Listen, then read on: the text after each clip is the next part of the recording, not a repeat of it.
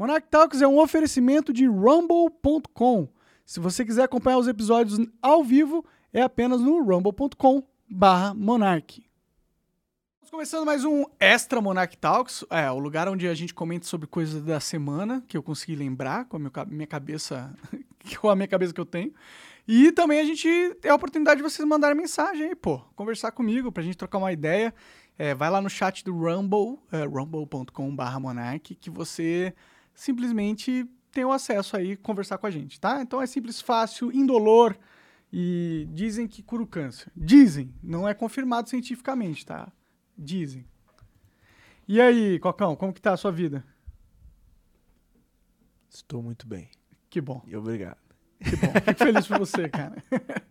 Tem algum comentário aí já ou a gente fala das Por notícias enquanto agora? não, só a galera tá digitando aê, e aê, mas acho que é porque tem um delayzinho. É, né? até a já de verdade. voltar. Então põe a primeira notícia aí na tela. Pode ser qualquer uma das duas e eu vamos comentar aí sobre ela. Vou mandar aí.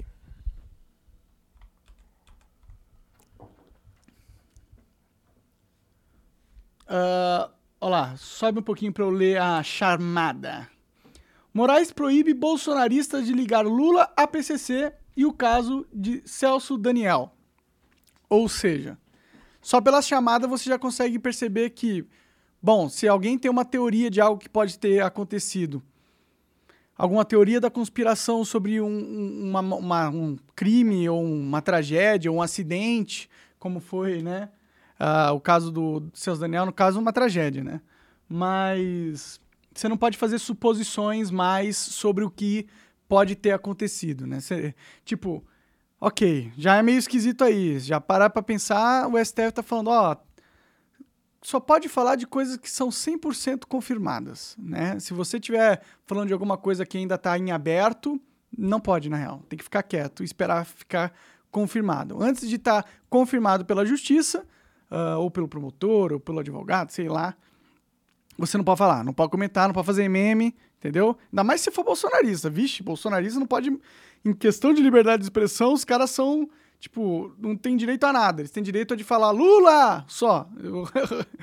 e, bom, óbvio que não é isso que eles querem falar. E é por isso também que eles estão sendo censurados, né?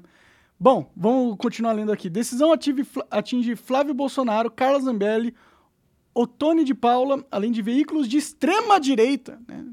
Tipo, porque todo mundo que é bolso- bolsonarista é também de extrema direita, né? Com certeza. Bom, é, tipo, não que não dá pra fazer essa ligação. Eu acho que dá pra fazer a ligação que, tipo, todo de cara de extrema direita tende a ser bolsonarista, né? Se for para pensar. É, acho que sim. O que, que é a extrema direita também, né? Tipo, o que, que é exatamente a extrema direita? É os caras que são mais ligados ao conservadorismo? A extrema direita são pessoas radicais? Quem que é extrema direita? É um, é um termo tão vago, ele não significa muita coisa, né? Eu acho que esse negócio, assim, de. é, as palavras estão perdendo sentido, parece que na língua portuguesa. Porque a galera tá começando a pegar palavras que têm um significado e começar a utilizar pra denominar qualquer coisa. E aí a palavra perde o próprio sentido, tá ligado? Sim, assim como todo mundo é nazista, todo mundo é racista. Então, você falar que alguém é de extrema direita, é, antigamente se tinha uma visão de como era essa pessoa. Hoje em dia pode ser eu. O cara pode olhar pra mim e falar: "Ah, você é um cara de extrema direita", sendo que eu não me considero nem de nada, tá Sim, ligado? exato, mas, Mas... se eu falar que eu sou bolsonarista, provavelmente o cara vai falar que eu sou de extrema, Extrema direita, e é isso. e não é necessariamente verdade. Você pode querer votar no Bolsonaro por N motivos, tá ligado? E, ou, e vice-versa. Não quer dizer que você é bolsonarista necessariamente, tipo, no sentido que você ama o cara e quer beijar os pés dele. Pode só significar que, dentro das opções que você enxerga, ele é melhor pra você. Mesmo que você não goste do cara. É uma possibilidade, né? E esse cara é extrema-direita, ou seja, e eles colocam extrema-direita como, tipo, o, demônio. Extrema-direita é o demônio. Tá ligado? Então, eu sou um cara que votei no Bolsonaro no- na última eleição e teve muita coisa que ele fez que eu não gostei. Então, hoje eu já não me considero um cara que é pró-Bolsonaro, Pode crer. mas não significa que eu talvez não vote nele de novo na eleição. Porque entre ele e o PT eu prefiro o Bolsonaro. Eu acho que é o menos pior no caso, né? Não é nem que eu prefiro, porque eu acho que ele seja bom. Mas tenho certeza que vão estar me enquadrando aí na extrema direita. Não, virou extrema direita agora. Agora você tem que ir pro gulag do, da esquerda ou bom, eles vão pedir para que eu te demita agora. Ah, com certeza. bom, aqui não tem essa porra não. É... cara, eu acho que é isso. Esse negócio de extrema esquerda, extrema direita é um espantalho que a mídia criou para desumanizar pessoas que não concordam com a visão de mundo deles, né? Ou da mídia, ou do STF, ou da esquerda em geral, né? A esquerda usa muito isso, mas a direita também demoniza as pessoas. Todo mundo é comunista. Não, cara, o cara só não é de direita, ele só não gosta do Bolsonaro. Ele não é comunista só porque ele não gosta do Bolsonaro. É um ser humano com as razões dele, assim como vocês têm a sua razão para votar no Bolsonaro, ele tem a razão para votar no Lula. E, tipo, não é só porque você não concorda com a visão de mundo dele que ele é o espantalho que você criou na sua cabeça do comunista, ou do bolsonarista, ou do fascista, ou do uh, nazista, ou do racista. Não quer dizer isso, tá ligado? Quer dizer que você está usando um espantalho para ter uma muleta argumentativa, para menosprezar o, o oponente no argumento e se sentir superior. E aí você se sente vitorioso no argumento sem ter que argumentar. Você já demonizou o cara, entendeu? Então vamos continuar aí. Uh, o ministro Alexandre de Moraes proibiu que perfis em rede social e páginas de veículos ligados a deputados federais, senadores e influenciadores de conteúdo de extrema-direita vulgo, quem eles quiserem chamar de extrema-direita de extrema-direita. Eu posso ter sido considerado de extrema-direita. Talvez, inclusive, tem muita gente que me considera de extrema-direita. E eu não sou nem um pouco de extrema-direita. Eu nem sei se colocaria as minhas ideias, se você pegar todas elas, a maioria encaixaria numa caixa de direita, tá ligado? Então, mas eles me chamam de extrema-direita. Então, isso aqui é perigoso. Porque quem o STF interpreta de extrema-direita é uma questão plenamente subjetiva do STF. É o que ele é, é a régua dele, entendeu? Isso muitas vezes é uma régua que não condiz com a realidade, porque todos os membros do STF são seres humanos, normal. E todo ser humano vive numa bolha, nenhum ser humano tem o compreendimento completo da total realidade. Não existe, não existe. Bom, vamos continuar aqui. Uh, de extrema-direita a vincularem imagens do Lula ao primeiro, primeiro comando da capital, assim como ao caso do assassino do assassinato do ex-prefeito Celso Daniel. Ou seja, teve um cara que fez uma delação premiada, mó tempão atrás, que é o, alguma coisa Valério, Marcos Valério. Procura aí, Coca, delação premiada do Marcos Valério uh, sobre o Lula. Vê o que, que, você acha aí. Nesse vídeo, o cara faz uma delação. Ele pode estar tá mentindo? Pode estar tá mentindo. Mas a delação premiada é um, algo legal. Se os caras aceitaram, tipo, o depoimento dele, é um, uma, é um documento legal. Isso aí é algo que veio do Estado, essa informação, tá ligado? Então, ela é legítima. Se for parar pra pensar, não que tudo que vem do Estado é legítimo. Muito pelo contrário. Mas pensando no pensamento do STF, tá ligado? Do que, que ele considera legítimo de se dizer ou não. Que para eles é só o que é legítimo, é o que o Estado aprovou. Então aqui tem alguma coisa que o Estado produziu, tá bom? É, esse vídeo é isso. Então manda aí. Tem um vídeo também, cara. Coloca vídeo. Vídeo, delação premiada, vídeo. Coloca ali em cima na pesquisa.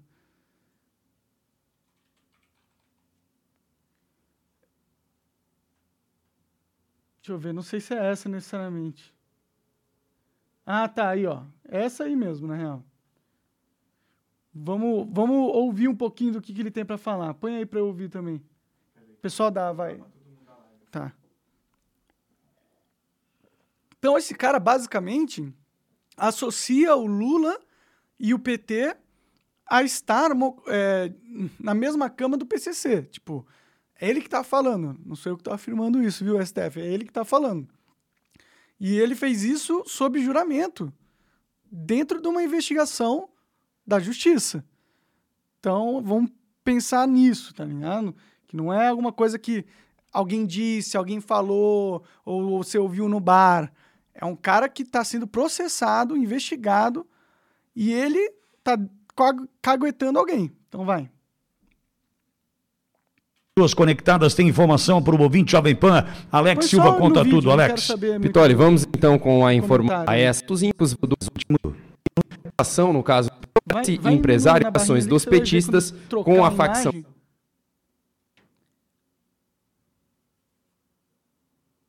Pô, o cara só. Nem tem a porra do vídeo aí. Aí é foda. Aí, vê se é essa aí, talvez seja. E novos detalhes da delação Olha lá, é, é lá, antes, um pouquinho antes. Boa, esse Hugo tá Salina. vai. Na delação, o ex-publicitário Marcos Valério detalhou à Polícia Federal como seria a relação do PT com o PCC. Os vídeos dos depoimentos foram publicados pela revista Veja.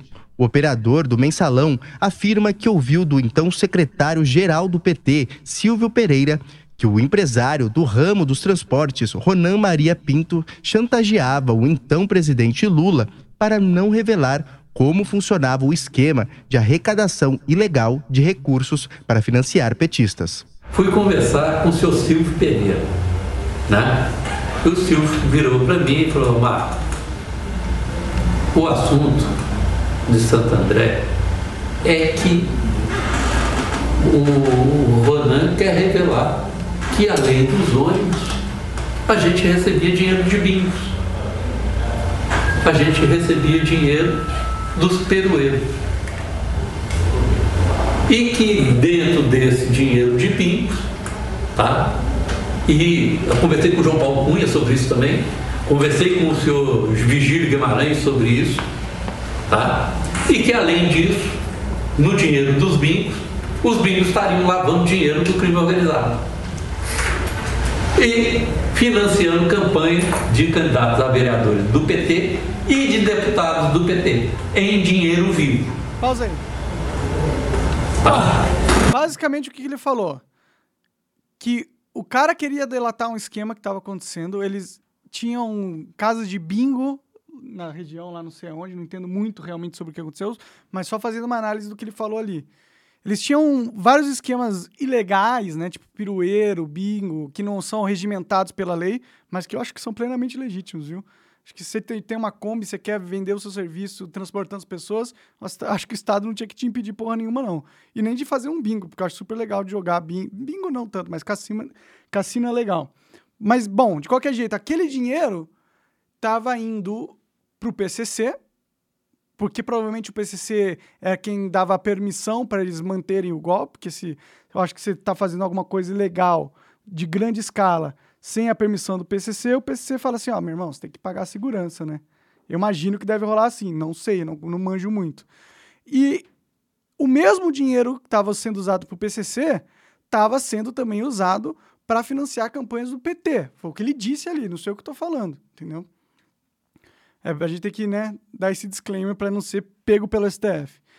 Mas, de qualquer forma, isso mostra se a delação é verdadeira, ele pode estar mentindo. Isso aí também é, um, é algo que pode ser verdade. Eu não sei se tem provas desse esquema além da delação do cara, né?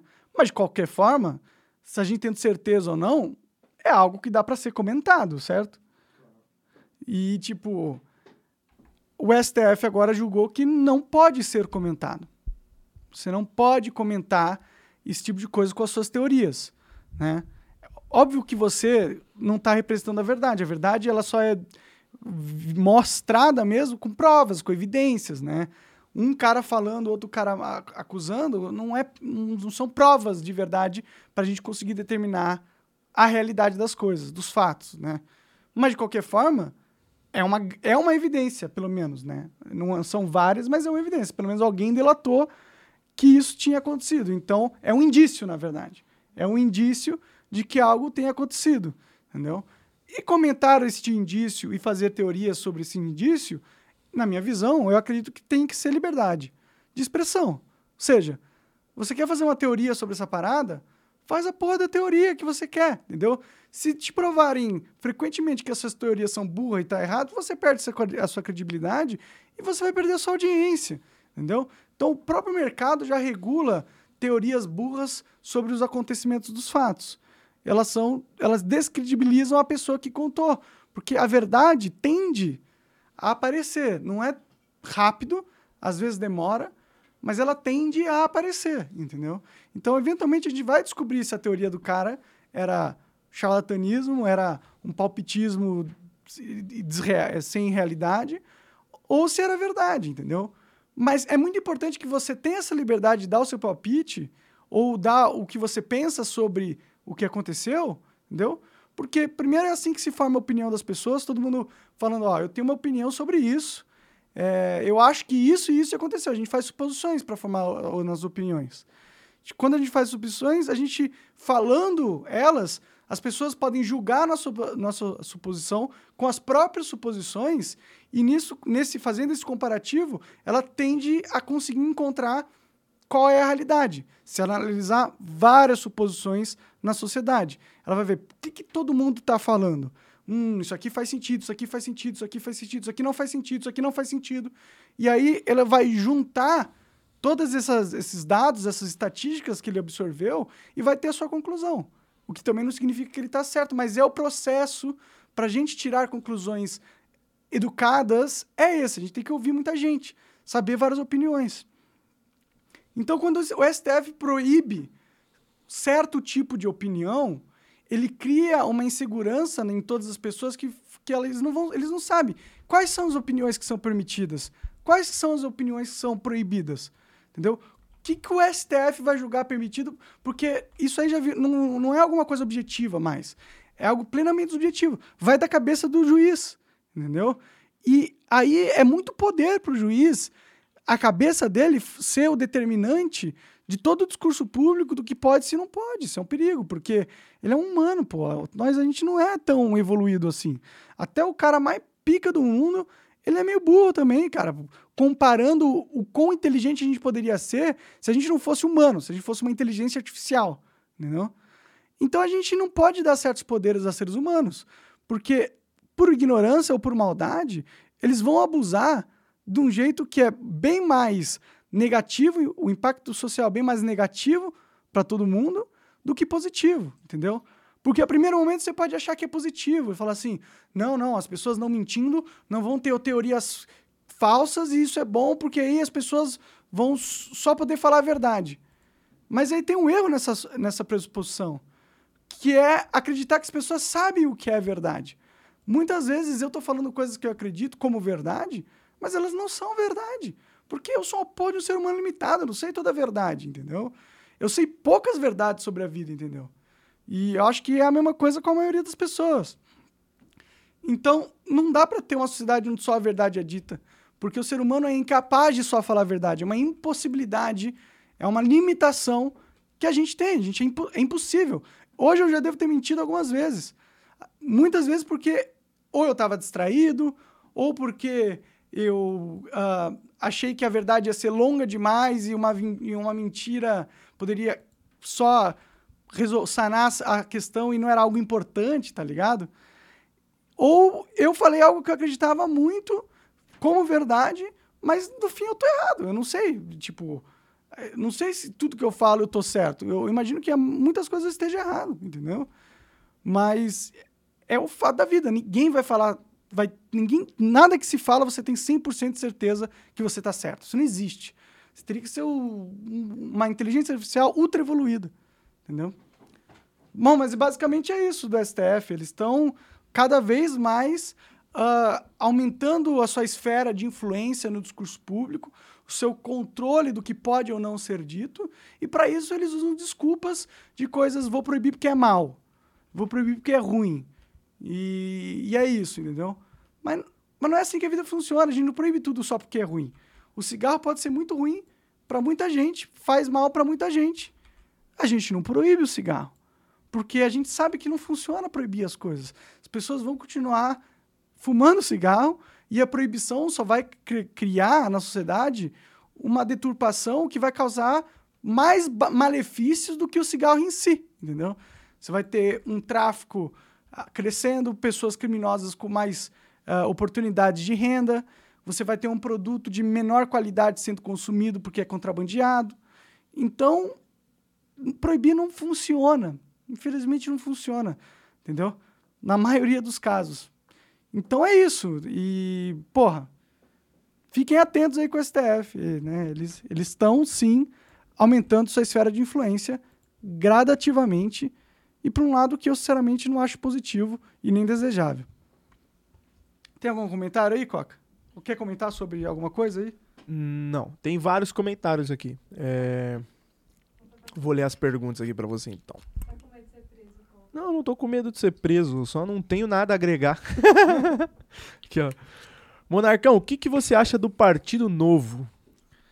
Cara, eu acho que o Partido Novo, dentre todos os partidos que existem aí, entendeu? Ele parece ser um que é. Não é. Pelo menos eles são contra o Estado, de uma maneira, eu sinto que. Eles sinto que eles são contra. Não sei se é a maioria lá, mas muitas pessoas que são do novo acabam tendo esse pensamento de querer diminuir imposto, eh, diminuir a regulação do Estado sobre indústrias e sobre atividades econômicas. E são coisas que eu acho positivas, entendeu? Mas no fim, partido é tudo partido. Só poder colocar o Monarch Talks ali que a gente não vai ler mais essa, essa notícia aí. É, o partido, no final das contas, é partido. E, e partidos políticos, eles são um organismo, que um organismo que as regras foram feitas para ele não dar certo. Entendeu? Então eu tenho muita desconfiança com o partido em geral. Partido, grupo político, entendeu?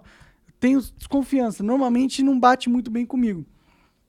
Mas, porra, não é, não é o partido que eu menos gosto do- de todos os partidos, não. Ele tá, inclusive, eu acho que o que eu mais tenho afinidade dentro do espectro de, de partidos, assim. Eu votei no Amoedo ano passado, no primeiro turno. O segundo eu votei no Bolsonaro, porque eu achei que Haddad não era, não era aquilo que o Brasil... ah, não, não é que- nem, eu achava que ele era pior que o Bolsonaro, tá ligado? Não que eu achava que o Bolsonaro era, tipo, porra, o gênio da lâmpada, tá ligado? Mas foi isso.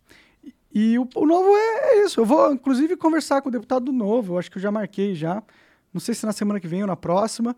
E aí a gente vai poder, porra, conversar com eles e ter mais ah, noção, mais ideia de como eles pensam e qual é deles, tá ligado? Ou pelo menos qual é do cara que tá no novo. E ele é pelo menos uma pequena representação do todo, que é o Partido Novo, né? Tem mais? É, um rapaz perguntou aqui se a gente já tem música de abertura do programa. Não tem, cara. E teve pessoas que mandaram música de abertura, mas eu não sei. Você acha legal ter música de abertura?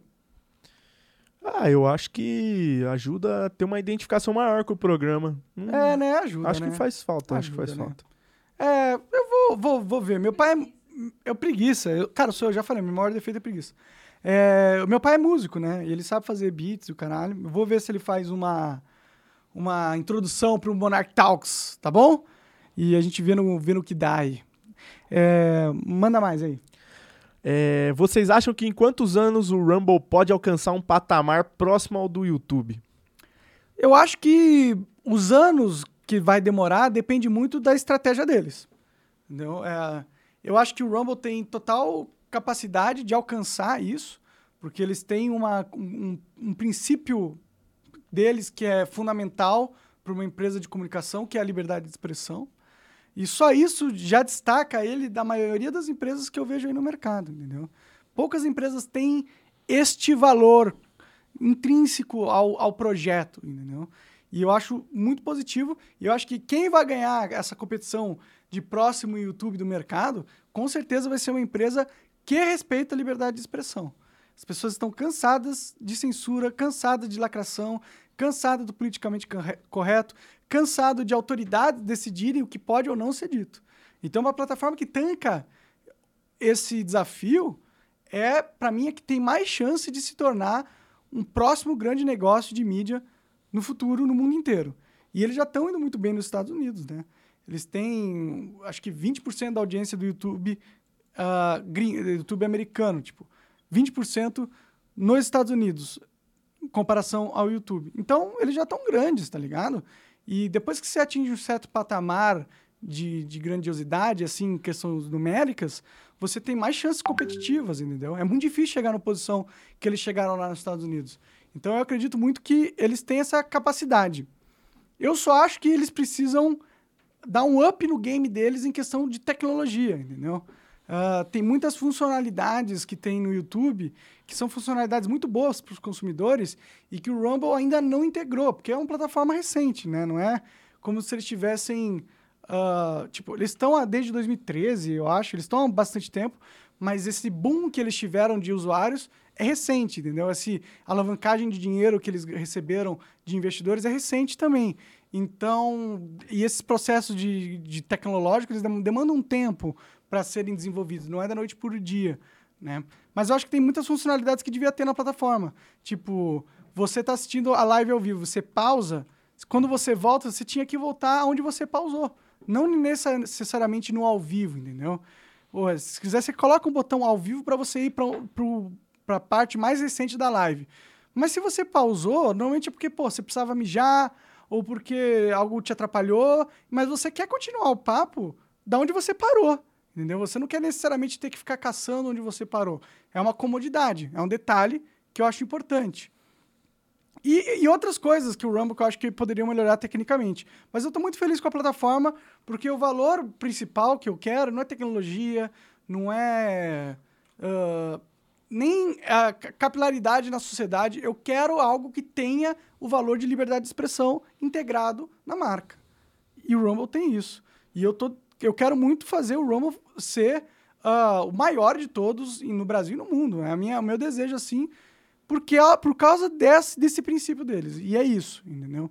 Mas é um caminho longo, os caras são titãs, o YouTube, o YouTube é um titã da, da mídia, né? Eles já estão bem uh, formados, né? então eles têm muitas vantagens de quem chegou primeiro, né? Então, mas dá, cara. Um dia a, a vai ter tanta gente cansada da lacração e o YouTube vai ter baixado tantas calças para essa galera, com medo de cancelamento, com medo de perder patrocínio, que eventualmente vai abrir um espaço para o Rumble ser gigantesco e, e, e, dominar a porra toda.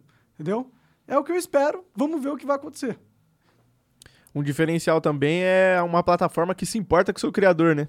Porque às vezes eu não sei se porque o YouTube acha que o jogo já tá ganho, eles meio que cagam pra maioria dos criadores. Virou commodity, virou quilo de, de, de farinha. Você é um quilo de farinha, foda-se.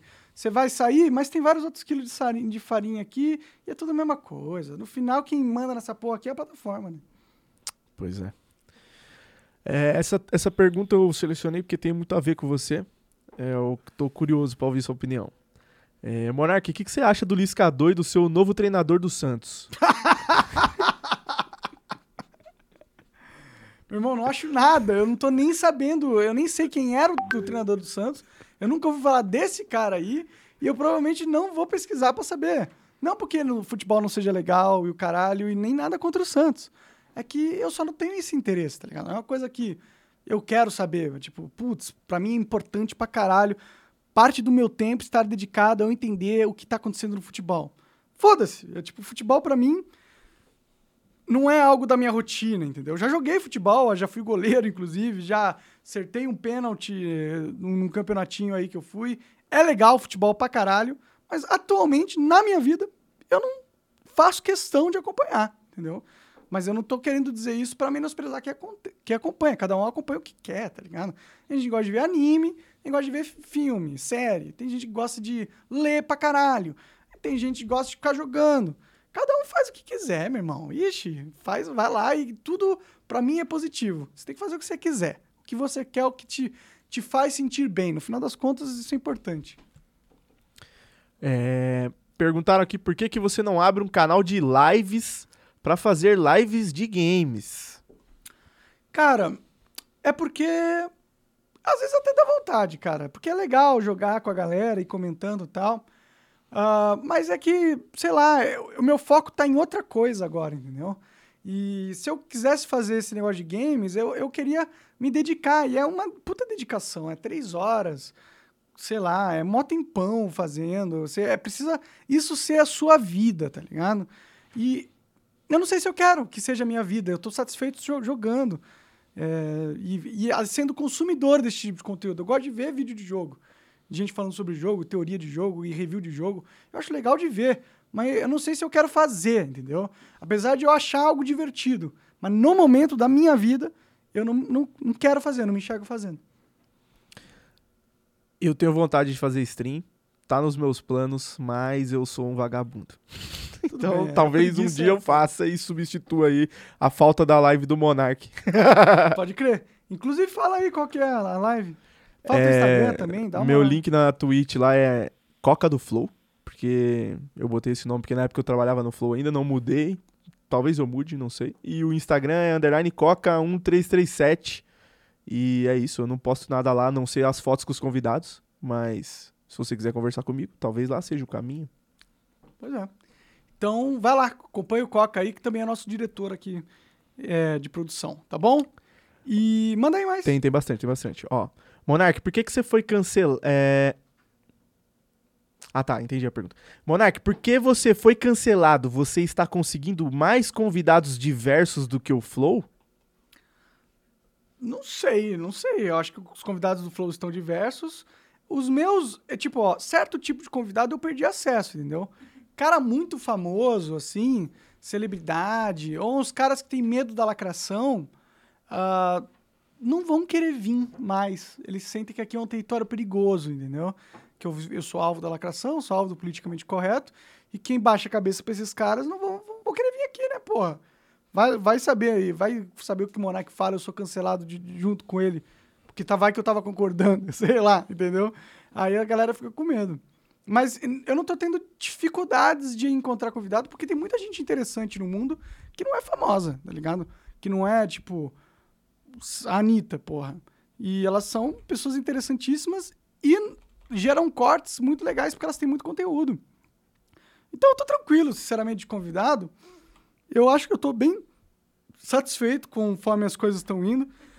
Eu tenho tido conversas que pra mim têm sido legais, conversas que eu acho que falam, pô, que legal que, que, que rolou essa conversa, que rolou esses assuntos. Isso me deixa feliz, porra. Então, e eu não acho que é muito dependente de, de ter o hype. É mais conteúdo mesmo. E normalmente o que é hype pra caralho tende a não ser muito conteúdo. Há exceções, mas tende a não ser. É, Monarcão, você financiaria uma startup com potencial para quebrar uma estatal que todo mundo odeia? Ah, não porque eu não tenho dinheiro para ficar financiando startup, entendeu? Mas eu tenho vontade não de financiar, mas eu tenho muita vontade de criar um serviço que tá precisando na sociedade. São, é, tipo, o Flow para mim foi isso. Eu vi assim falei, pô, tá precisando disso, a gente tá precisando de conversa, de diálogo, de, li- de noções de liberdade de expressão. Então, vamos aí criar um projeto que consiga eh, levar esses valores para um grande público. E é algo que é para mim é divertido fazer, entendeu? Eu acho que é impactante. E tem várias coisas na indústria que eu acho que deveriam acontecer, tá ligado? Que tem gente que tá fazendo nos Estados Unidos, mas não faz aqui, tá ligado? Ou pelo menos não faz de um jeito que, que seja gigantesco, tá ligado? Por exemplo, placa solar. Eu vejo que ainda é, é pouco acessível. Eu queria descobrir um jeito de tornar a placa solar mais acessível para todo mundo. Porque a placa solar tem muito a ver com ela ser sustentável, entendeu? Que é algo legal também, mas o porquê eu gosto dela é porque ela é independência para a pessoa. Se todo mundo produz a sua própria energia na sua casa, você já não tem que ter o Estado ali te fornecendo energia, você não tem que lidar com essa porra, tá ligado? Não tem que lidar com uma empresa estatal que vai te tratar que nem bosta, porque eles são Estado, e ninguém vai demitir eles porque eles são Estado, tá ligado? Eles têm donos, são donos da força. Então, se eu puder me livrar das minhas dependências do Estado, eu vou achar top. E eu acho que energia solar é um jeito de se livrar dessa porra. E eu não vejo ela sendo difundida muito aqui no Brasil, entendeu? Eu não vejo empresa de solares ficando famosas e, e conseguindo fornecer um serviço de, de custo-benefício bom para que todo mundo adote, para que todo mundo possa parar de depender da Enel da vida e possa produzir essa própria energia e melhor ainda, vender a energia que produz, produzir mais do que ela consome, para as outras pessoas, que é, puta, descentralizar a energia do jeito mais foda que dá, entendeu? Então, energia solar eu, eu acho pica. Eu acho muito legal. Ah, Monark, é, consegue chamar o físico. O cara escreveu aqui Adaulto, mas eu acho que se para Adailto e ele errou, mas talvez seja Adaulto. Adaulto Lourenço, aí no programa, o cara é criacionista e físico. Tem ideias diferentes, seria ótimo o papo. Pode ser, cara. É, é interessante, né? Eu tenho certa dificuldade de levar um pouco a sério a pessoa que é física e é criacionista ao mesmo tempo, entendeu? É meio contraditório, né? É porque muitos preceitos da- da- do criacionismo, tipo, a Terra tem 6 mil anos, são preceitos que não condizem com o que a física diz, tá ligado? E eu que sou um leigo entendo isso. Mas um cara que estudou pra caralho não entende isso, eu fico pensando, porra, É tipo o cara ser pastor e ser ateu. é tipo Ele isso. tá te convencendo a acreditar numa religião, entrar pra igreja, mas ele não acredita. Exatamente. Não faz sentido, entendeu? Porque eu, eu, não, eu não consigo conceber um cara que entende um pouquinho de como física funciona acreditar que a Terra poderia ter 6 mil anos. Ou talvez seja um criacionismo no sentido de eu acredito em Deus. Tipo, que Deus ah, deu start em toda a física. Aí faz mais sentido. Se o cara, tipo, não, não, a Terra não tem 6 mil anos, a Terra tem 5,7 bilhões de anos. E, porra, a física toda funciona certinho, esse é o mundo real. Mas, antes disso, eu acredito que teve um Deus aí, e é assim que eu vejo esse Deus. Se for esse cara, aí eu dou crédito. Porque, porque a gente não sabe o que veio antes da física, né? E, tipo, pra mim, também não faz sentido que tudo veio do nada, entendeu? Pra mim, tipo, como que o nada cria tudo? Como que o nada dá forma a algo, entendeu? Como que o, o nada estipula as regras de algo? Eu não consigo entender essa concepção, entendeu? Pra mim não faz sentido. Pra mim faz mais sentido que o que a gente tá vivendo agora tem um criador. Agora, o que, que é esse criador? Eu não faço a menor ideia. Eu não faço a menor ideia. Quais são as regras que o, esse criador criou para esse universo, moralmente falando?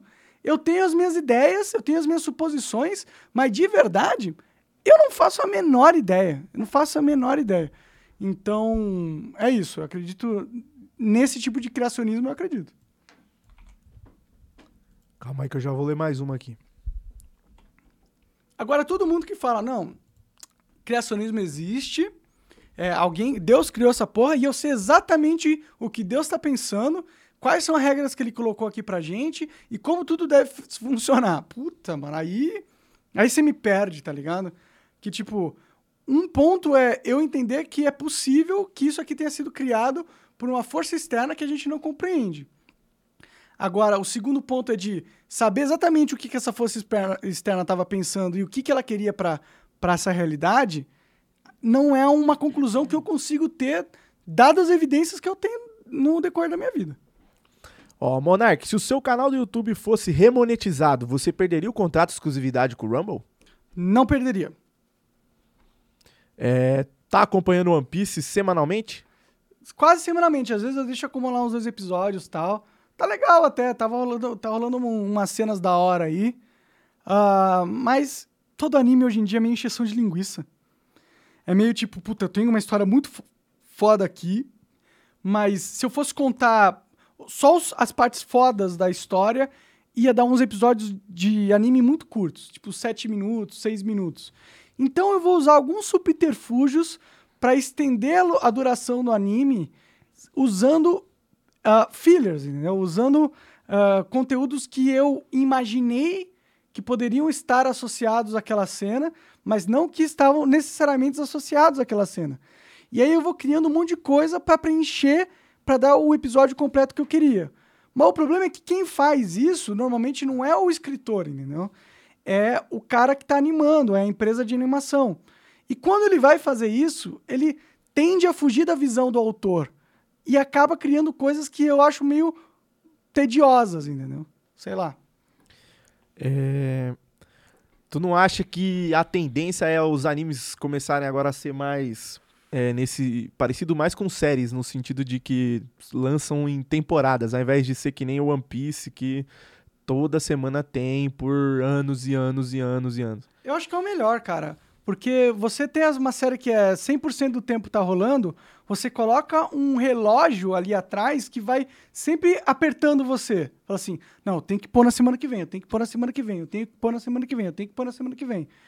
E se você tem um, um outro tipo de prazo, fala assim, não, ó, tenho dinheiro aqui pra fazer s- 12 episódios. Eu tenho o tempo que eu quiser pra fazer. Vou lá e faço direitinho, bonitinho, do melhor jeito que eu posto, posso. Aí vou lá e coloco no streaming, na internet ou sei lá onde. E aí eu vou esperar eu ter dinheiro suficiente para eu poder fazer a mesma qualidade do produto que eu tinha lançado antes e tempo suficiente para também ser a mesma qualidade. E aí eu lanço a próxima temporada, entendeu? Essa dinâmica eu acho que é bem melhor. Eu acho que você cria um produto bem melhor. A outra dinâmica força você diminuir um pouco a qualidade do produto para que ele tenha mais frequência, né? É que o One Piece é velho, né? One Piece é de década de 90, né, mano? Então os caras estão no conceito antigo ainda. Por isso que eu acho que prejudica bastante. Muita gente que eu conheço que lê o mangá fala que o mangá é infinitas vezes superior a, a ler o, ou ver o anime, no caso, né? Sim. É, eu não leio o mangá, eu, eu assisto One Piece, só vi o anime, nunca vi o mangá. Nem tenho vontade de migrar, apesar da galera falar que é melhor. Eu só queria que o anime fosse melhor, só isso. É, tipo, o anime, o mangá, não é que o mangá é ultra melhor. Não é que a versão mangá de se consumir um conteúdo é melhor do que uma versão anime de se consumir conteúdo. É que normalmente a versão mangá de se consumir um conteúdo é mais bem trabalhada do que a versão anime. Então a gente tem essa discrepância, assim, de tipo, de achar que o mangá é melhor. Mas se você parar para pensar tecnicamente, é muito melhor ver uma animação, que você consegue é, visualizar as coisas que estão acontecendo na narrativa, na trama, na história, de uma forma bem mais clara, entendeu? E você consegue até notar detalhes que você não notaria só vendo quadro por quadro. Porque quadro por quadro no desenho, você depende muito mais da tua imaginação, tá ligado? É muito mais trabalhoso você ter uma experiência positiva com mangá do que com anime, porque o anime ele já trabalha toda a imaginação da animação da coisa para que você não tenha que trabalhar na sua mente. Então é, é mais fácil de consumir, entendeu? E se um anime conseguir trabalhar de um jeito muito foda para criar a melhor representação daquelas imagens dentro do anime, eu acho que tende a ser melhor do que a nossa imaginação olhando o mangá. Sei lá, eu não sei se a maioria das pessoas tem uma imaginação fértil pra caralho pra conseguir imaginar enquanto lê uma coisa que um cara muito bom conseguiria imaginar, traduzir e publicar se ele fizesse na, em forma de animação, entendeu? Deu pra entender ou falei, falei muito rápido? Não, deu pra entender, deu pra entender. É, eu concordo. Eu acho que faz diferença mesmo você ver a versão animada, porque nem todo mundo tem a capacidade de ler uma parada e imaginar como seria e que seja uma, e imaginar uma parada legal, que às vezes você até imagina, mas você Sim. imagina um negócio meio bosta. Por isso que eu gosto muito de às vezes de ter a experiência de ler alguma coisa, depois ver a versão filme, anime, qualquer coisa que seja, pra eu ter a, a dimensão do tipo assim, puta, o que, que eu imaginei? Será que foi perto do que, que é o que o cara queria passar? Sim. Tá ligado? E aí, e aí que rola umas decepções, entendeu? Porque às vezes a gente imaginou lendo a parada ou, ou, ou- ou lendo normalmente a parada ou vendo um quadrinho que era superior na nossa concepção do que o cara conseguiu com a imaginação dele traduzir em animação. E aí você fica de- decepcionado. Tipo, o livro do Crepúsculo. Quando a gente imaginou no. a- eu, assisti- eu li você, eu sei que você também leu o livro do Crepúsculo. Sim. E eu gostei de ler, eu achei um livro legal, entendeu? Mas quando eu vi o filme, falei, puta, o filme imaginou o livro de um jeito que eu não acho tão legal. É, eu, eu concordo. É, quando eu fui. Tive a experiência de ver Crepúsculo, porque eu vi primeiro, depois eu li. Eu vi o primeiro filme, eu fui no cinema com meu pai, porque meu pai é assim, mano. A gente vai. A gente tinha uma época, né? A gente perdeu esse hábito. Mas a gente tinha uma época que a gente ia no cinema simplesmente por ir no cinema. Foda-se o que, que tava lá. A gente chegava lá, escolhia a melhor opção que a gente achava que ia agradar e assistia, mesmo que a gente não soubesse se ia ser legal, se ia ter boas avaliações. Hoje em dia a galera vai muito por crítica, né? Ah, o crítico falou que é bom, então eu vou. A gente, o crítico era nós, nós ia assistia, falava se é bom ou se é ruim.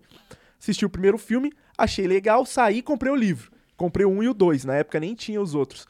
E quando eu li, a visão que eu tinha do, do, do Edward, que é o protagonista ali, apesar de que a protagonismo mesmo acho que é a da Bella. Mas ele é o parceiro dela ali, né? Então ele tá bem na, na, na frente da, da- das câmeras. né? Tem vários. Então, né? Cara, a visão que eu tinha dele era completamente diferente do que o filme passa. O filme dá raiva, o filme chega a dar raiva porque você vê que o cara é um bosta. O cara é um vampiro. Ele é muito gado. o cara né? é imortal. O cara tem dinheiro, tem poder o cara tem habilidades específicas diferenciadas. é- é- Ele é um vampiro com habilidades pica. Ele lê mente, mano. Não é todo mundo que lê a mente. Ele era mais rápido do que os outros vampiros. E aí você vai ver o filme, o cara é um merda que tá sempre com cara de bunda. E a culpa não é do ator, porque eu acho o Robert Pattinson foda. Eu acho que é só, tipo assim, só foi mal trabalhado mesmo, porque o nego pensou, ah, mano, fazer qualquer coisa, qualquer coisa vai agradar. Isso aqui é pra público jovem, adolescente, de garotinhas, elas vão ver um cara bonitão, vão achar, vai tá bom. Não precisa Sim. do resto, tá Fora ligado? que a Bela, tipo, ela não. Ela não passa um negócio tipo, puta que mulher foda pra caralho. Sem sal demais. Ela é muito sem sal. E eu acho que é um pouco culpa da atriz, velho. A atriz não. Você gosta da atriz da Bela? Então, cara, eu já vi alguns filmes com ela, mas assim, o que realmente me prendeu na memória é Crepúsculo mesmo, nunca vi mais nenhum. Ela não parece ser, ela não parece ter muita expressão, parece que ela é muito tipo, ah, foda-se. Vou falar com a minha cara meio assim. Sei lá, desculpa aí, fãs do Crepúsculo. Eu li todos os livros, eu tenho. Eu tenho direito de criticar. Eu também. Então, me respeita. Lugar de fala, porra. Vou ler mais uma aqui, ó. O Monark, o que você achou do Paulo Bilinski falar sobre não acreditar em justiça, mas sim em atos isolados de vingança? Isso não seria voltar pro passado? Ah, sim. Mas é que, tipo, eu acredito em justiça. Eu acredito que a justiça é o melhor caminho, entendeu?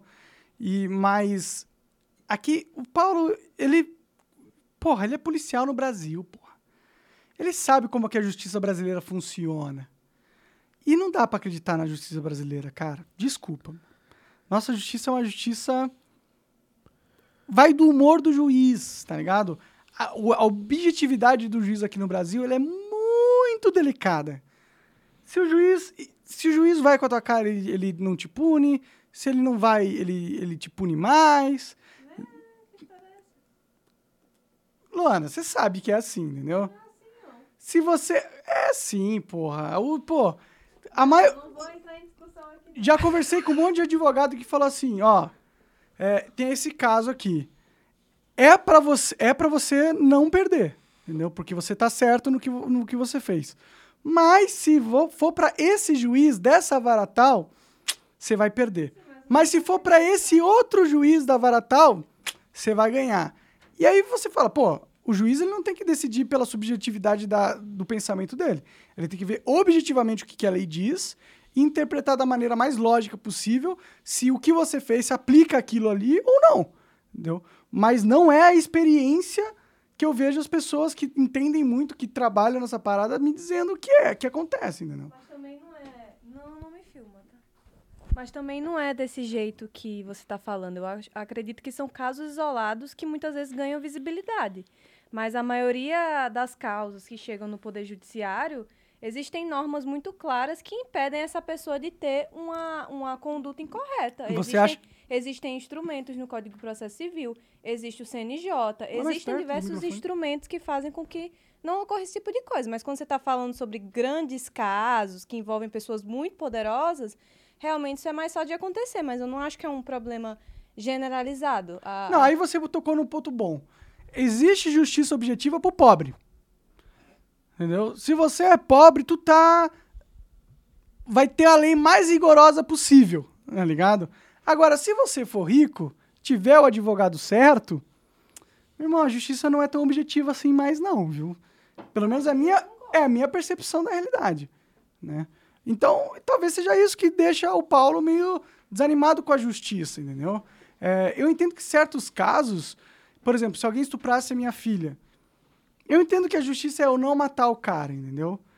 Mas eu sei que, porra, aqui no Brasil o cara vai pegar pouco tempo de cadeia, e se ele tiver um bom comportamento na cadeia, ele vai sair mais rápido ainda, vai ficar uns dois, cinco anos lá. Eu não acho justo o cara estuprar alguém e ficar só cinco anos de cadeia. E aí eu vou falar, porra, eu deixo a justiça, que não é justa de verdade, tomar conta disso, ou eu vou pegar a minha arma e vou matar o estuprador, que da minha filha. Entendeu? Eu entendo esse sentimento de querer matar o cara, velho. Eu- desculpa, eu não consigo não entender esse ponto de vista. Eu entendo, mano. Alguém estuprasse minha filha, eu ia querer matar ele, e a justiça brasileira não me traz conforto no sentido de achar que ele vai ter a punição que ele merece. É, falta justiça, né? A justiça não é justa. Exato. Aqui, ó. Monark, tem alguma chance de você jogar LOL? Eu sou Monopike. Cara, tem chance de eu jogar LOL se for pra um evento, assim, tá ligado? Tipo, alguém me chamou pra jogar LOL e alguém que eu gosto e ele quer que eu jogue LOL pelo meme. Eu, eu jogaria, entendeu? Mas eu pegar pra jogar LOL mesmo, de verdade, acho difícil. Mas eu tô jogando TFT, pô. TFT é, é do universo League of Legends. E eu tô jogando e tô achando divertido. Apesar de eu achar pouco desbalanceado e meio monótono, porque são poucas estratégias que dão certo, entendeu? Ou tem estratégias que dão certo mais do que a, muito mais do que as outras. Então, eu tinha a impressão no auto chess do Dota que qualquer coisa funcionava se você conseguisse fechar a sua composição. No TFT parece que não é assim, mano. No TFT parece que, tipo, mano, tu pode pensar ali, ah, vou fazer uma composição aqui de guerreiros. Quero meter um monte de boneco guerreiro aqui, vou arrebentar. Não vai. Você não vai arrebentar. Você vai tomar pau. Sim. Porque é isso. Porque tem outras builds que são melhores. E é isso. Pois é. E inclusive o, o Pike que ele falou tem no TFT, né? Que é o assassino custo 5 lá, que é lendário. Ah, pode crer, pode crer. Ó, Bom, antes da gente comentar mais coisas, vamos pra próxima notícia que eu queria comentar aí. beleza, vou jogar na tela aí.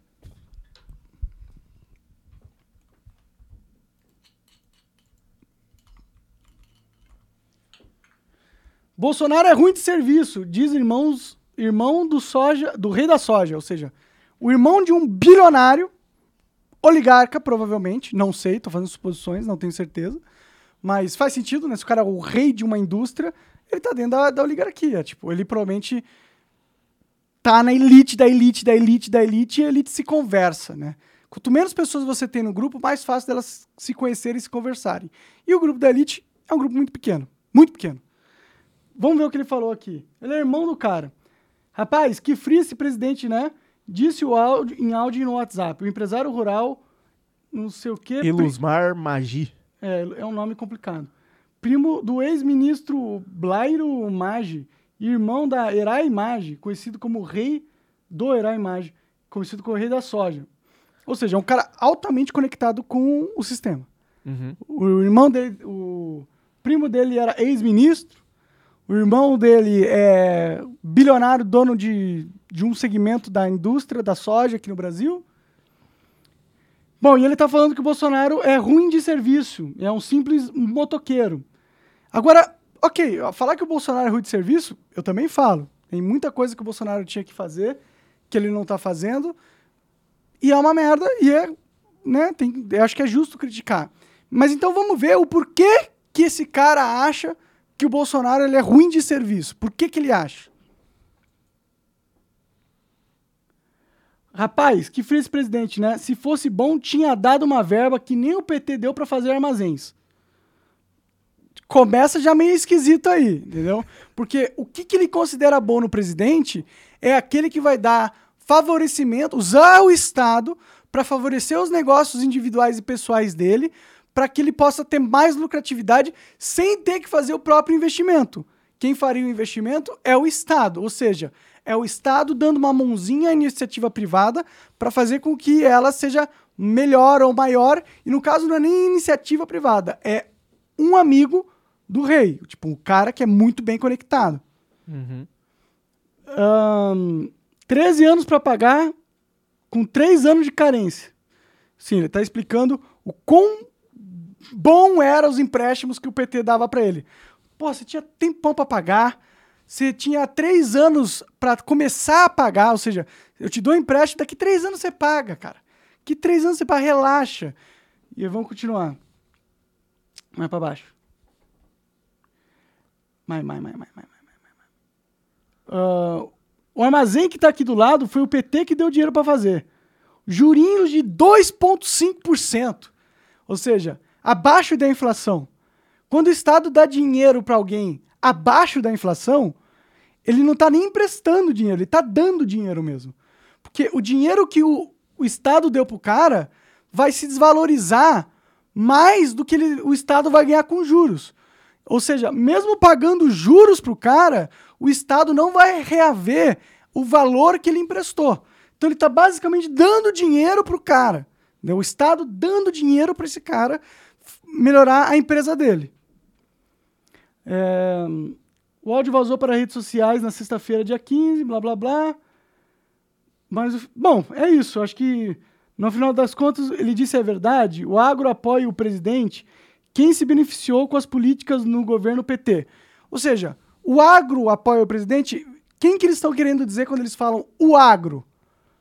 O agro é os grandes empresários do agro. O rei da soja. É o rei da soja. É o É pica. isso que é o agro. É o pica da galáxia. O pica da. O que, que os pica do agro estão falando? Entendeu? Porque a base do agro, o desenvolvedor individual, o cara que tem uma pequena fazendinha, o cara que tem uma pequena horta, esse cara, nunca que o PT vai emprestar dinheiro para eles a 2,5% de juros ao ano. Nunca! Nunca acontece, entendeu? Então, quando se diz. ah, cadê? Onde que tava? a soja, o que, que era? Ó, quando se diz o agro aqui, o agro não significa a indústria como um todo. Significa a elite do agro. Significa os picudos do agro. Entendeu? Então é isso. Tipo, cara, o Bolsonaro tem muita coisa que dá pra criticar. Muita coisa. Mas agora, criticar o Bolsonaro, Porque ele não empresta dinheiro pros caras ficar mais rico. aí você tá de sacanagem comigo. Preferiu o Lula, porque, pô, o Lula jogava o joguinho aqui da, porra, de nós ajuda a elite, a elite ajuda ele, e aqui. Esse é o argumento, tá ligado? Não tô falando que o Bolsonaro não ajuda a elite também, entendeu? Só tô falando que essa crítica do cara não tem nada a ver com o Bolsonaro ser um presidente ruim, que não passa as paradas, ou que administra mal o país. O que pode ser um argumento válido. O que ele tá falando aqui, o Bolsonaro é ruim porque ele não me dá dinheiro. Tá ligado? Isso é foda. É foda porque eu vejo a grande mídia repercutir isso aqui, dando maior moral pro cara do agro. Dando maior moral pro empresário. Como se ele fosse pica. Não, porra!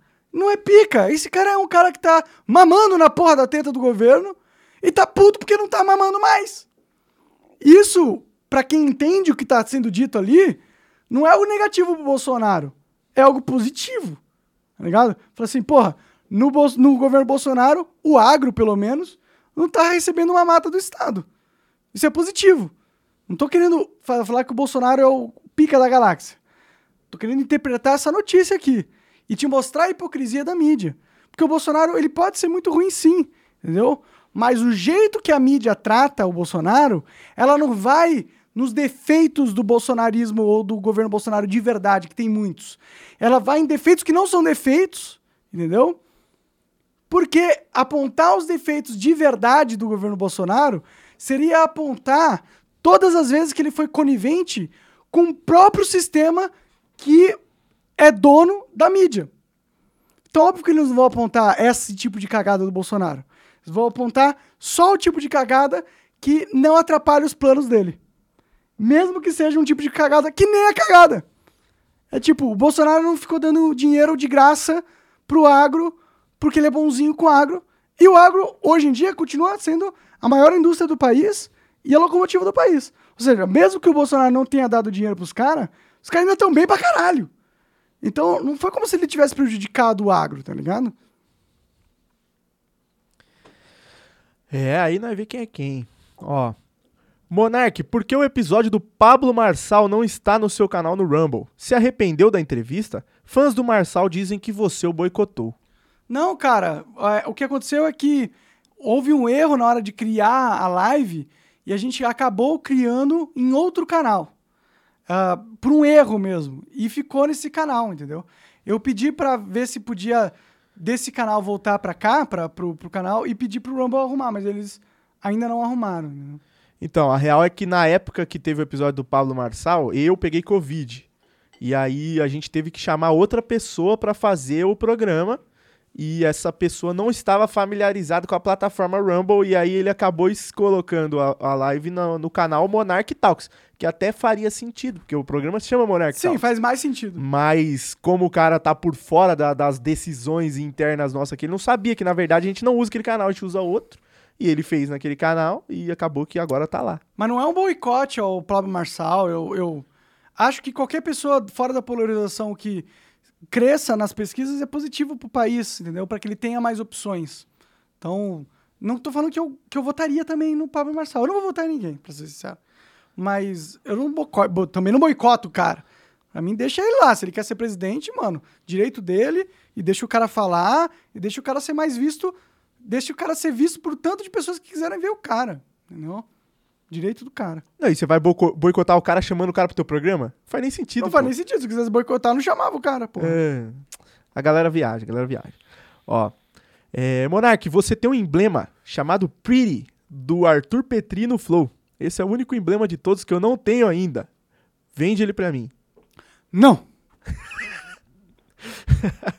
Monark, você vai acompanhar a Copa do Mundo? Vou, mas não de forma assídua. Vou ver os jogos do Brasil e se pá, só quando estiver chegando na final. Aí eu assisto. Vai depender se o Brasil estiver jogando bem, ganhando, a gente vai ficar com vontade de ver, né? Porque É. por enquanto a gente vai ver quem. Eu nem sei quem é a escalação. Também não faço a menor ideia, mas eu também não acompanho. Acho que alguém que acompanha deve ter uma ideia, sei lá.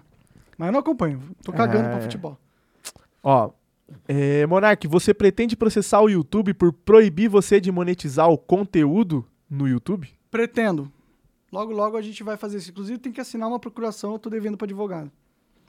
É, Monark, qual convidado te surpreendeu mais na conversa no Monark Talks?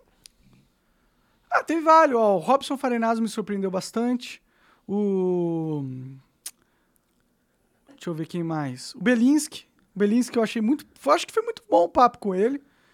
Ah, o Rui Costa Pimenta não me surpreendeu, porque eu sabia que ele é um cara bom de papo. E já tinha conversado com e ele já também. tinha conversado com ele, por isso mesmo. Mas é, teve caras aí que eu achei muito positivo. Eu tô, eu tô gostando de- da maioria dos papos que eu tô tendo. A Lara. A Lara, a Lara, mas também não me surpreendeu porque eu já conhecia a Lara, eu sabia que ia ser legal, entendeu? Mas a Lara foi um outro papo foda. E aí, pessoal, mandem mais perguntas aí, que as que eu anotei aqui já foi, hein? Deu quanto tempo de live aí já?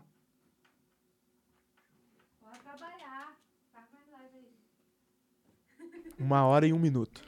Bom, eu gosto de fazer uma horinha. Se tiver uma última pergunta aí eu respondo, mas se não, nós vamos arpar. Aqui, ó.